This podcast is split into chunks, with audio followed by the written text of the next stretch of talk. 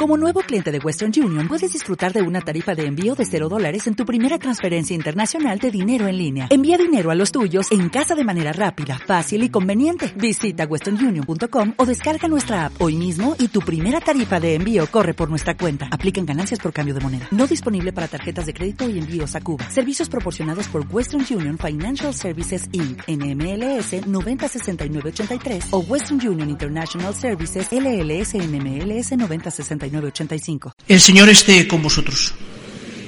Lectura del Santo Evangelio según San Mateo. En aquel tiempo vino Jesús desde Galilea al Jordán y se presentó a Juan para que lo bautizara. Pero Juan intentaba disuadirlo diciéndole, Soy yo el que necesito que tú me bautices, y tú acudes a mí. Jesús le contestó, Déjalo ahora, conviene que así cumplamos toda justicia. Entonces Juan se lo permitió. Apenas se bautizó Jesús, salió del agua, se abrieron los cielos y vio que el Espíritu de Dios bajaba como una paloma y se posaba sobre él. Y vino una voz de los cielos que decía, Este es mi Hijo amado en quien me complazco. Palabra del Señor. Los que estuvisteis en esta misa el pasado día de Epifanía, os acordéis que decíamos que la fiesta que hoy celebramos del bautismo del Señor es celebrada en Oriente de manera conjunta en la fiesta de la Epifanía. Epifanía es manifestación. Jesús que se manifiesta a Israel en el Jordán, al mundo pagano en los magos, a los invitados a las bodas del Cordero en las bodas de Cana.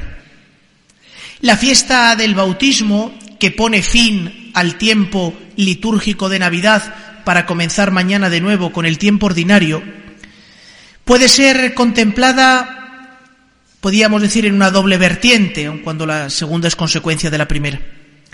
En primer lugar es centrarnos en el bautismo de Cristo.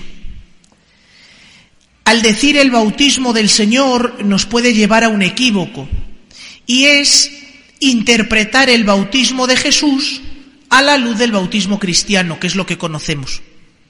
Pero es al revés. Precisamente el bautismo cristiano hemos de entenderlo a la luz del bautismo de Jesús. En aquel acontecimiento, el del bautismo del Señor, no fue constitutivo, es decir, Jesús no comienza a ser hijo de Dios en el Jordán, sino que el bautismo del Jordán es la manifestación de su divinidad al pueblo de Israel, que es distinto el Espíritu Santo que desciende sobre él. Hablaban los padres de la Iglesia de la unción del Verbo en el Jordán. La voz del Padre que aparece clarificando y manifestando, pone de manifiesto quién es Jesús. La segunda persona de la Trinidad hecha hombre. El Espíritu Santo que desciende sobre la humanidad santísima de Cristo,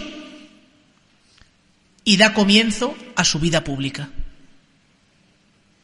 Lo dirá un poquito más adelante el Señor cuando después del bautismo vaya a la sinagoga de Nazaret y desenrollando el libro de Isaías diga, el Espíritu Santo está sobre mí porque Él me ha ungido, me ha enviado para proclamar aquella unción que recibían los reyes y los profetas, la recibe la humanidad santísima de Cristo para dar comienzo a su vida pública.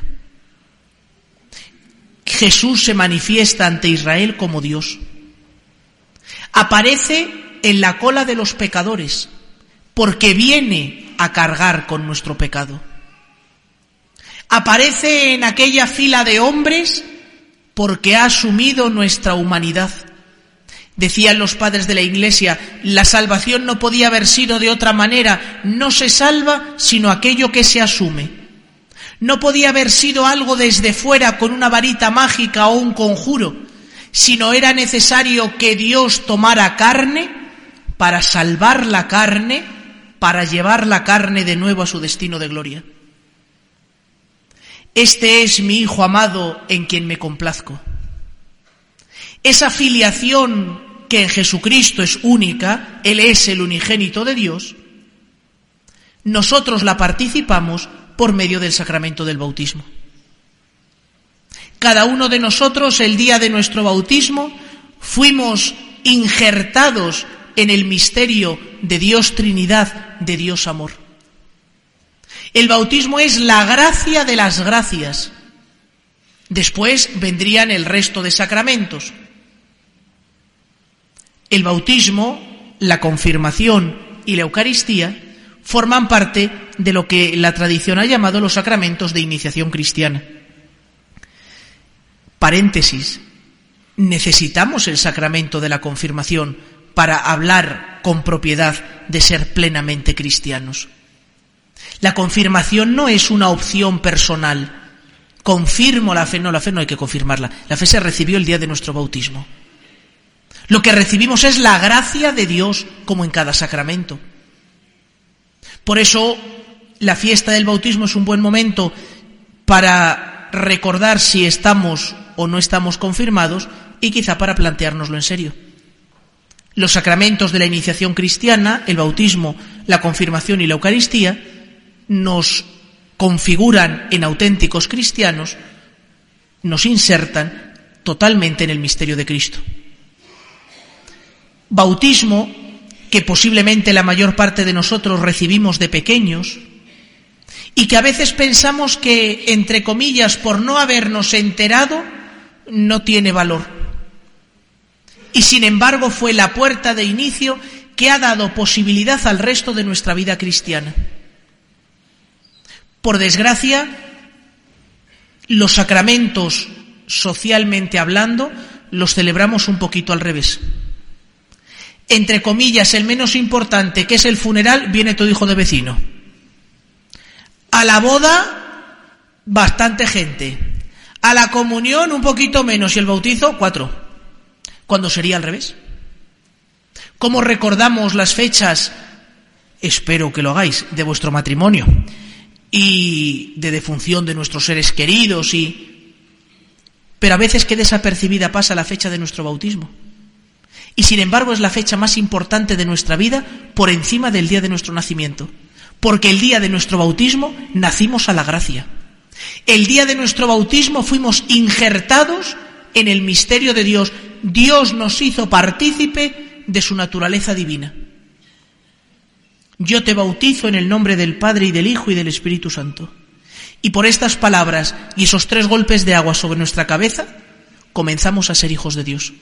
Y eso es lo más importante. ¿Cuántas veces en la vida nos afanamos por adquirir títulos, por conseguir riquezas, la estima de los demás, la recompensa de lo que hacemos? Y quizá a veces ahí incluso pongamos nuestra seguridad. Y sin embargo, la piedra fundamental de nuestra vida, la piedra sobre la que ha de asentarse nuestra existencia de una manera total, es que soy hijo de Dios. Y la filiación divina no hay que considerarla solo como una cuestión doctrinal o intelectual, saber que soy hijo de Dios, sino vivir como un hijo de Dios, rezar como un hijo de Dios, sobrellevar las dificultades como un hijo de Dios, vivir el noviazgo, el matrimonio, la diversión como un hijo de Dios. Por eso hoy os invito a dar gracias a Dios por el don de la fe, por el don del bautismo que hoy cuando tengamos al Señor dentro de nosotros, dentro de pocos minutos, por la comunión sacramental, le demos gracias porque ha querido hacernos hijos suyos. Porque sabemos que no somos huérfanos, que tenemos un Padre, que nos insertó en la vida de la Iglesia, que tenemos unos hermanos y que nos dio por madre nuestra a la que era madre suya pues vamos a terminar este tiempo de Navidad como lo empezábamos, con un profundo sentimiento de gratitud. Es Dios el que toma la iniciativa, sale a nuestro encuentro y entra en la vida. Lo que sucede es que Dios no quiere actuar si no es respetando nuestra libertad. Dejemos a Dios que actúe plenamente. Dejemos que el Espíritu Santo entre en plenitud en cada uno de nosotros quitando aquellos elementos que dificultan la acción del Espíritu Santo, sobre todo el pecado, y escuchemos como dirigidas a nosotros las palabras que el Evangelio nos pone en la escena del bautismo. Este es mi Hijo amado en quien me complazco. Yo soy un Hijo amado de Dios en quien Él se complace. Que así sea.